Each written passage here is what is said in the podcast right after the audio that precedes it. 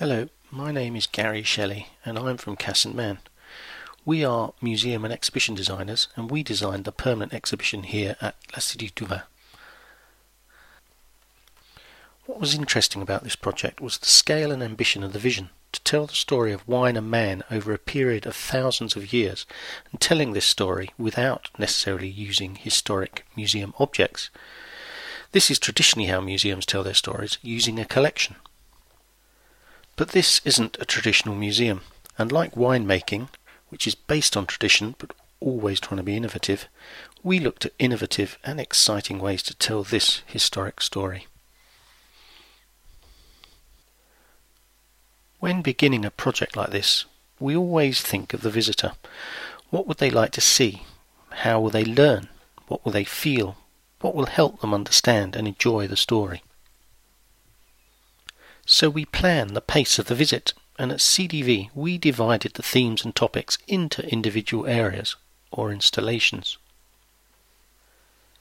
These are self-contained modules that focus on one aspect of the story each, whether that is the idea of terroir, or the process of making wine, or the ancient history of wine, or wine and celebration.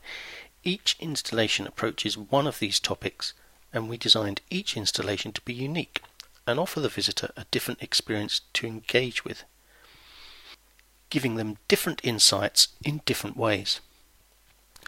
So we have a mix of immersive cinematic spaces with a real sense of scale, beauty, and spectacle, combined with areas of digital interactivity to encourage engagement and inquiry.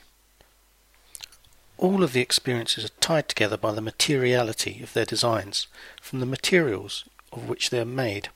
These materials, such as oak, stainless steel, and glass, reflect the subject matter, the winemaking process, but they are also reflective of the architectural space in which this exhibition furniture stands. We have designed structures that complement the dynamic of the architectural spaces. Some areas open up in height to the cathedral like interior spaces, while others move visitors around the soft curves of the interior walls. There is a sense of architecture and exhibition in cohesion, working together to create a fantastic experience. One of my favourite areas is the Bacchus and Venus section, dedicated to wine and love. We've designed this as a sort of chill out zone. It is in a high area of the architecture, and we designed this large, long, soft sofa that visitors lay back in to look at the ceiling. On the ceiling, we have created an architectural dome into which we digitally project images from historic paintings of wine drinking and love making. These images seem to cascade down towards the viewer. The whole effect is like a painted Baroque ceiling come gently to life. There is a beautiful soundtrack, and as visitors relax and look up, love poetry is whispered into their ears from speakers concealed in the seating headrests. It is a gentle sensory experience, but there are more active areas to explore as well.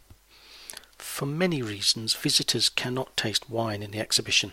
They can further up in the building in the Belvedere, but in the exhibition we have instead evoked the taste of wine through wonderful aromas, arrangement of objects, colours and sound. In one area we have designed a banquet for the senses, and we work with many experts such as an aroma expert, or a nose as they're known, to describe the tastes and sensations of wine.